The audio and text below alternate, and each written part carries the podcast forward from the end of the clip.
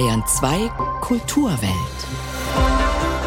Willkommen zur Kulturwelt an diesem Sonntagmittag. Am Mikrofon begrüßt Sie Knut Krautzen mit diesen Themen. Der Jahrhundertroman Der Zauberberg von Thomas Mann ist für die Bühne bearbeitet im Münchner Volkstheater zu sehen gewesen. Mit welchem Ergebnis, das erfahren Sie bei uns.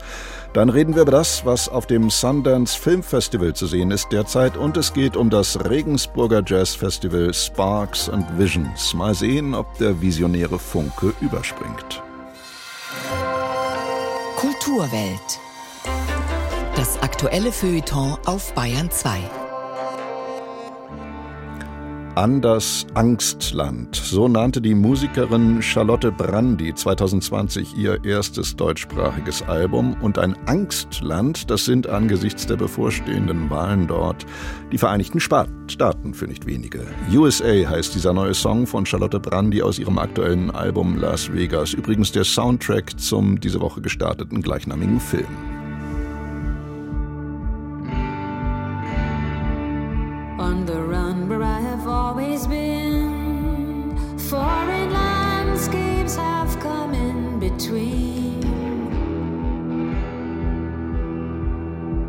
The distance between you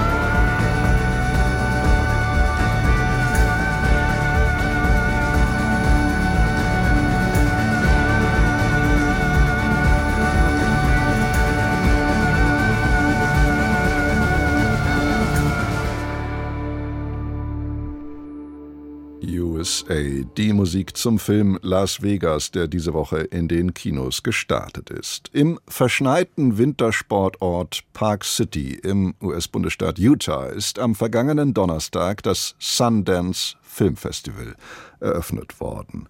Ins Leben gerufen hat es vor 40 Jahren genau einer, der selbst mittlerweile 87 Jahre alt ist und der lang, lang ist's her in der Western-Komödie Butch Cassidy and the Sundance Kid letzteren Banditen charmant verkörpert hat. Robert Redford.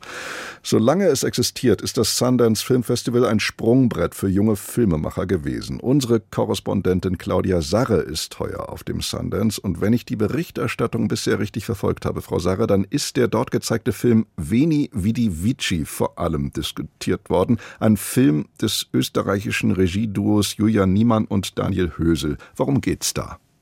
Veni Vidi Vici ist eine bitterböse Gesellschaftssatire. Es geht darin um den reichen Geschäftsmann und Millionär Amon, der ein Leben in Saus und Braus führt, aber für keine seiner Machenschaften zur Rechenschaft gezogen wird, noch nicht einmal für Mord. Er ermordet zum Beispiel einen Rennradfahrer, entsorgt ihn noch an Ort und Stelle und zieht dann seine Fahrradschuhe an und radelt fröhlich davon. Und alle anderen schauen weg, zum Beispiel sein Butler, aber auch die Polizei ein Richter, Regierungsvertreter und auch Geschäftspartner, die von seinen Investments profitieren. Es geht also in diesem Film um die Verflechtungen zwischen Politik und Wirtschaft und der Regisseur Daniel Hösel hat hier bei Sundance erzählt, er hat neun Jahre lang gebraucht, um diesen Film fertigzustellen, weil er einfach keine Geldgeber gefunden hat. Alle wollten, dass dieser Millionär Amon sich im Laufe der Geschichte wandelt, aber Daniel Hösel ist stur geblieben und hat an seinem Skript festgehalten.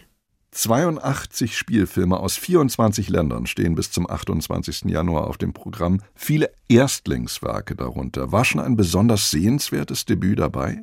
Es ist natürlich schwer, sich jetzt auf eines festzulegen, aber ganz besonders fand ich persönlich zum Beispiel den amerikanischen Spielfilm Didi von John Wang. Das ist ein junger Filmemacher aus Kalifornien mit taiwanesischen Wurzeln und Didi heißt auf Mandarin jüngerer Bruder oder auch jüngerer Sohn und darin erzählt John Wang eigentlich semi-autobiografisch seine eigene Geschichte, nämlich das Aufwachsen eines 13-jährigen Jungen, einer Kleinstadt in Kalifornien, inmitten seiner Freunde, die auch fast alle Kinder sind von Einwanderern. Didis Mutter und seine Großmutter sind aus Taiwan in die USA emigriert, aber er ist eben in den USA geboren und mittlerweile assimiliert und da gibt es natürlich jede Menge Konflikte. Dazu natürlich die Pubertät mit all ihren Peinlichkeiten und Tücken, die erste Freundin und natürlich das Dazugehören zur Clique. Also viele Aspekte, äh, die diese Coming-of-Age-Komödie auf eine sehr frische und sehr ungewöhnlich witzige Weise behandelt. Vertreten sind ja auch Altmeister wie Steven Soderbergh oder schon arrivierte Künstler wie der Schauspieler Jesse Eisenberg, der sein Regieprojekt A Real Pain zeigt. Die Schauspielerin Kristen Stewart hat bei der Eröffnung diese Woche gesagt, sie liebe gerade dieses Festival schon ihr ganzes Leben lang und habe immer das Gefühl gehabt, dass dies einfach ein Ort voller Ja in einer Welt voller Nein sei. Wie würden Sie denn selbst diesen speziellen Ort und das Flair dieses Filmfestivals beschreiben? Das Sundance Film Festival war ja schon immer ein Festival, das besonders Minderheiten eine Stimme gegeben hat, also zum Beispiel besonders Filme von Frauen gefeatured hat, besonders Filme von People of Color ins Programm gehoben hat oder auch von queeren Filmemachern oder auch von indigenen Amerikanern. Und dementsprechend jung und divers ist das Publikum hier beim Festival.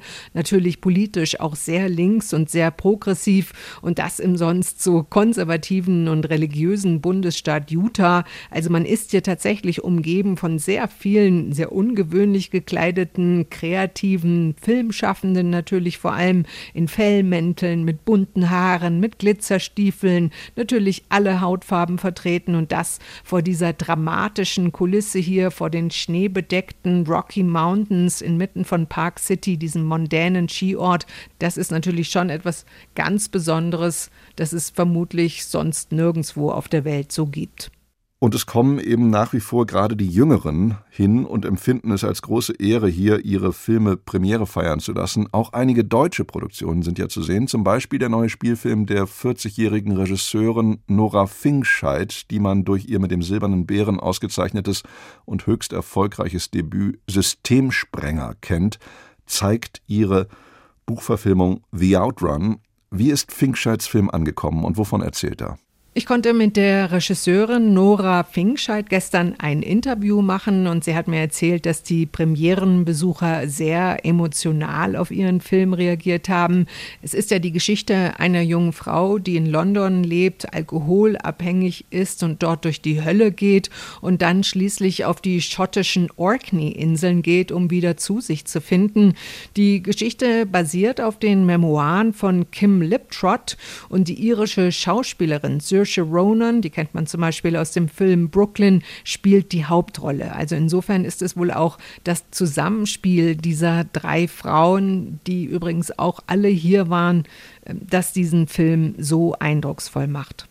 Neben Spielfilmen sind auch zahlreiche Dokus zu sehen auf dem Sundance. Gibt es unter den Dokus für Sie schon eine besonders herausragende Produktion? Wirklich toll soll eine Dokumentation sein über den Superman-Darsteller Christopher Reeve, aber die bekomme ich erst heute zu sehen. Ich habe bislang den Dokumentarfilm Frida gesehen, auch ein Debüt der Regisseurin Carla Gutierrez. Darin geht es um die mexikanische Malerin Frida Kahlo, über die gab es ja schon öfters mal Filme, aber diesmal erzählt sie in ihren eigenen Worten ihre Geschichte, nämlich mit Hilfe von Tagebuchaufzeichnungen, mit Interviews und Briefen. Zusätzlich sind ihre berühmten Bilder, die man dann im Film sieht, animiert. Schwarz-Weiß-Fotos und das Videomaterial sind oftmals verfremdet und koloriert und so entsteht eine völlig neuartige Collage. Aber die Frage ist dabei natürlich wie immer, findet ein solcher Film einen Verleih und am Ende dann auch ein Publikum? Auskünfte unserer Korrespondentin Claudia Sarre waren das über das diesjährige Sundance Filmfestival. Verfilmt worden ist Thomas Manns Roman Der Zauberberg natürlich schon längst von Hans W. Geißendörfer 1982.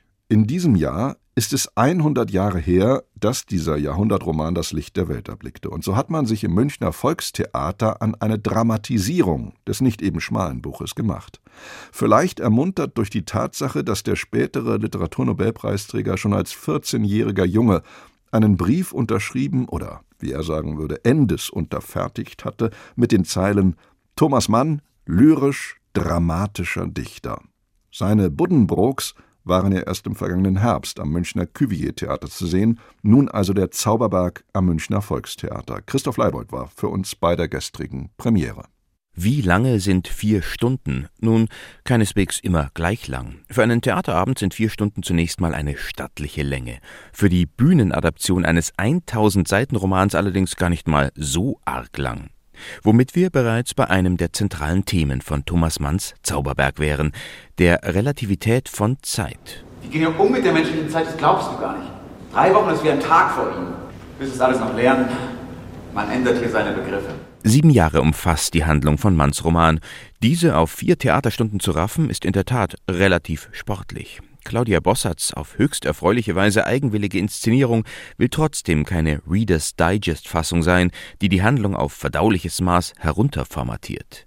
Die Regisseurin schert sich nicht um Zeitökonomie und klassische Dramaturgie, zwar folgt die Aufführung im Wesentlichen der Chronologie des Buches, Bossart buchstabiert den Plot aber nicht nach, sondern hat einen überbordenden, nach allen Seiten hin ausfransenden Abend angerichtet. Wir kennen das Wochenmaß nicht, mein Herr wenn ich Sie belehren darf, unsere kleinste Zeiteinheit hier oben, das ist der Monat. Ja? Wir rechnen im großen Stil. Das ist ein Vorrecht der Schatten. Thomas Manns Romanheld Hans Kastorp, Student aus Hamburg, besucht seinen Vetter in einem Sanatorium in den Alpen, in dem er auf eine Fülle von Figuren trifft, die ihn erstmal über das Wesen der Zeit dort oben auf dem Zauberberg aufklären und die meist an der Lunge leiden, vor allem aber am Leben fasziniert von deren Gebaren wie von deren Gesprächen über Zeitlichkeit und Zusammenleben, über Weltanschauliches, über Leben und Tod und alsbald auch liebeskrank mutiert Castorp selbst zum Patienten. Drei Wochen will er ursprünglich bleiben, die erwähnten sieben Jahre werden es am Ende sein. Montag, Dienstag, Wochenrechnung, Mittwoch, Donnerstag, Kurmusik auf der Terrasse, Freitag. Auf Heilanstalt-Ambiente verzichtet Bossart. Gespielt wird bei ihr auf nackter Bühne, die man so leer und groß noch nie in einer Inszenierung gesehen hat, seit der Münchner Volkstheaterneubau im Herbst 2021 eröffnet wurde. Allein der riesige Raum ist ein Erlebnis. Irgendwo weit hinten stehen eine lange Speisetafel und eine Plattform mit einem Live-Musiker, dazu eine mobile Wand, um die Bühne bei Bedarf zu teilen oder zu verkleinern. Mehr gibt es kaum, jedenfalls kaum mehr an Zeugs. Wohl aber jede Menge toller Spielerinnen und Spieler, von denen an dieser Stelle, wir haben ja leider keine vier Stunden, nur gut vier Minuten Zeit, nur einer genannt werden kann, Jan Mino Jürgens. Das Fieber in mir, das, das Schlagen meines bis zur Erschöpfung zitternden, pochenden Herzen, das Zittern meines Leibes, das Fieber meiner Glieder, das ist doch kein kleiner Anfall. Das ist doch kein kleiner Anfall, das ist... Jürgens spielt Hans Kastorp, schön schnoddrig zu Beginn, als einen, der sich fast schon gedankenlos seine Gedanken macht. Später, mit steigender Fieberkurve, entwickelt er sich zum hibbeligen Neurotiker, so wie der ganze Abend eine zunehmend fiebrige Betriebstemperatur entwickelt. Dabei kommt er auch deshalb ohne Sanatoriumskulisse aus, weil Bossart weiß, dass das Theater selbst so ein Ort ist, an dem man die Zeit nach Belieben raffen oder aber denen ja fast bis zum völligen Erlahmen bringen kann. So wie die Lungenkranken im Sanatorium gewissermaßen zwischen Leben und Tod stehen, ist das Theater bei ihr ebenfalls eine Art Zwischenreich, in dem die Figuren herumgeistern. Ein Limbus, eine Vorhölle, ein Fegefeuer der Seltsamkeiten, in dem tatsächlich sogar mal Limbo unter einer Stange durchgetanzt wird, wo suizidgefährdete Patienten von den Ärzten mit vorgehaltener Pistole dazu bewegt werden, von ihrem Vorhaben abzulassen und wo bei einer sonderlichen Yoga-Variante die Körperstellungen Deutsche Eiche und Kartoffel geübt werden. Kartoffel, Kartoffel, Deutsche, Deutsche Kartoffel, nochmal! Ja, der Abend ist zuweilen auch albern, amüsant, dann wieder anstrengend, enervierend, faszinierend, oft alles auf einmal. Bei Claudia Bossert gibt's Thomas Manns Roman nicht als Geschichte, sondern den Zauberberg als Zustand. Was das Buch über Zeit erzählt, macht die Inszenierung erlebbar. Alle anderen Themen werden zelebriert oder, je nachdem, wie man's nimmt, ist ja alles relativ zerredet. Oh Mann, man meint zwischendurch diesen Abend schon auch aushalten zu müssen, um sich zuletzt dann aber doch zu fragen, wo denn die Zeit hin ist. Vier Stunden Theater, am Ende sind sie im Nu vergangen. Christoph Leibold war das über die Premiere der Bühnenadaption von Thomas Manns Zauberberg am Münchner Volkstheater. 12.21 Uhr gleich, Sie hören Bayern 2 und einen weiteren Song vom neuen Album von Charlotte Brandy, Deiner.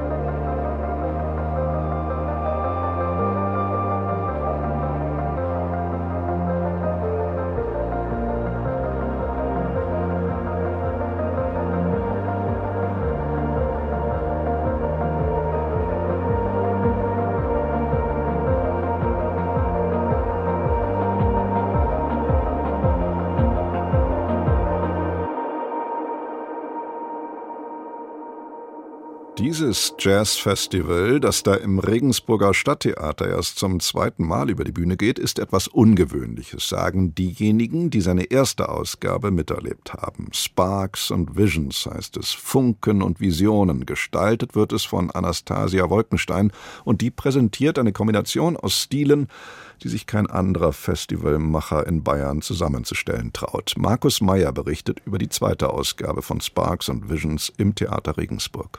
Es begann Freitagnacht mit Gana, einer Sängerin aus der Ukraine, die Folklore-Melodien und alte Volksweisen mit Laptop in die Moderne katapultiert. Zwar wunderte man sich, warum hier kein einziges Mal der Krieg gegen Ghanas Heimatland, die Ukraine, angesprochen wurde, trotzdem gelang es der sympathischen Künstlerin, eine Mischung aus Björk und Laurie Anderson, die Weisen die aus einer vormodernen Gesellschaft kommen, mittels sich überlagender Endlosschleifen in die digitale Gegenwart zu beamen und so eine Utopie zu entfalten, was es heißen könnte, in einer friedvollen Umgebung zu leben und sich auf eigene kulturelle Wurzeln zu besinnen.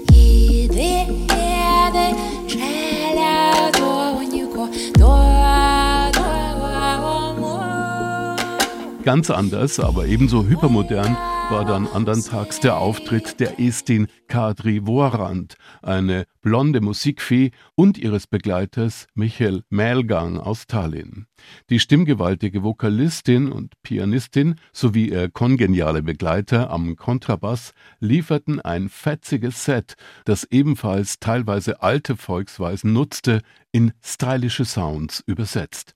Die Klänge des Duos waren wie oft im skandinavischen Jazz mit zahlreichen Effekten unterfüttert und aufgebrezelt, was an die Überwältigungsstrategien der Popmusik erinnert. Folgerichtig wartete Vorrand dann auch mit gekonnten Interpretationen von 80er-Jahre-Hits von Michael Jackson und Whitney Houston auf.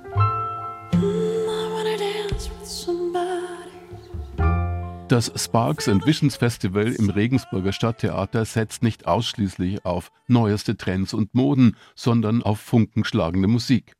Dieses Jahr glückte die Einladung des Ruins and Remains Projekts des niederländischen Pianisten Wolfert Brederode. Der 50-jährige Musiker hat eine Suite komponiert über das Ende des Ersten Weltkriegs, ein beredtes musikalisches Lamento für Grand Piano, Schlagwerk und Streichquartett das ein klein wenig zu lang geriet, was der Musik nichts von ihrer Eindrücklichkeit nahm. Ähnlich erhaben und ehrfurchtgebietend wie der niederländische Pianist mit seiner Weltkriegssuite war der Auftritt der 82-jährigen Norma Winstone, der Grand Dame des Jazzgesangs, die vom halb so alten Pianistenwunder Kid Downs begleitet wurde. Die britische Vokalistin schlug beiläufig eine Brücke zum amerikanischen Jazz. Kompositionen von Carla Bley und Lou Rawls versieht sie mit spröden, lyrischen Texten, die sie ebenso ergreifend wie berührend vorträgt. Winds, sweep across the plain. Es handelt sich also um ein zeitgenössisches Festival. Frauen können sich bei Sparks and Visions wiederfinden, in den Künstlerinnen auf der Bühne und in den Geschichten, die erzählt werden in den Songs. Programmgestalterin Anastasia Wolkenstein bleibt bei ihrem Konzept, das ja schon bei der ersten Ausgabe des Festivals für Furore sorgte. Ich möchte gerne einen Raum schaffen, wo die Menschen zusammenkommen, und zwar alle Menschen eine gute Zeit haben und gestärkt und inspiriert und resilienter wieder rausgehen. Und das geht nicht, wenn nur Männer auf der Bühne stehen. Man muss nach, dran arbeiten. Es gab auch erfrischende junge Ansätze bei diesem Festival und was derzeit angesagt ist im Jazz. Zum Londoner Neo-Fusion-Pianisten Alpha Mist kamen extra Fans aus München angereist. Kein Wunder, der Mann hat bisher noch nie in Bayern gespielt. Sein Auftritt war einer der Höhepunkte des gestrigen Abends. Der Afrobrite hatte ein diverses Quintett um sich geschart, eine weibliche Person of Color am Kontrabass und einen asiatischstämmigen E-Gitarristen. Das kann und darf man machen. Mists Auftritt hat nicht nur dem jungen Publikum gefallen. Die wahren Helden dieses Festivals aber, die Musik präsentierten formerly known as Jazz, waren fünf Youngsters aus Amsterdam, die von einem blonden dänischen Gitarristen angeführt wurden. Das Tays Semi-Quintett sorgte höchst musikalisch für Rabatz und Aufruhr auf der Bühne, mit Rockmusik, die keine richtige Rockmusik war, mit Motiven und Bauformen, die sich der Bandleader aus der notierten Musik ausgeliehen hat. Die zweite Ausgabe des Jazz-Festivals in Regensburg Sparks and Visions geht heute zu Ende. Markus Meyer berichtete und das war's von uns für heute. Hier folgt jetzt auf Bayern 2 die literarische Lesung mit Barbie Markovic und ihrem Roman Mini-Horror.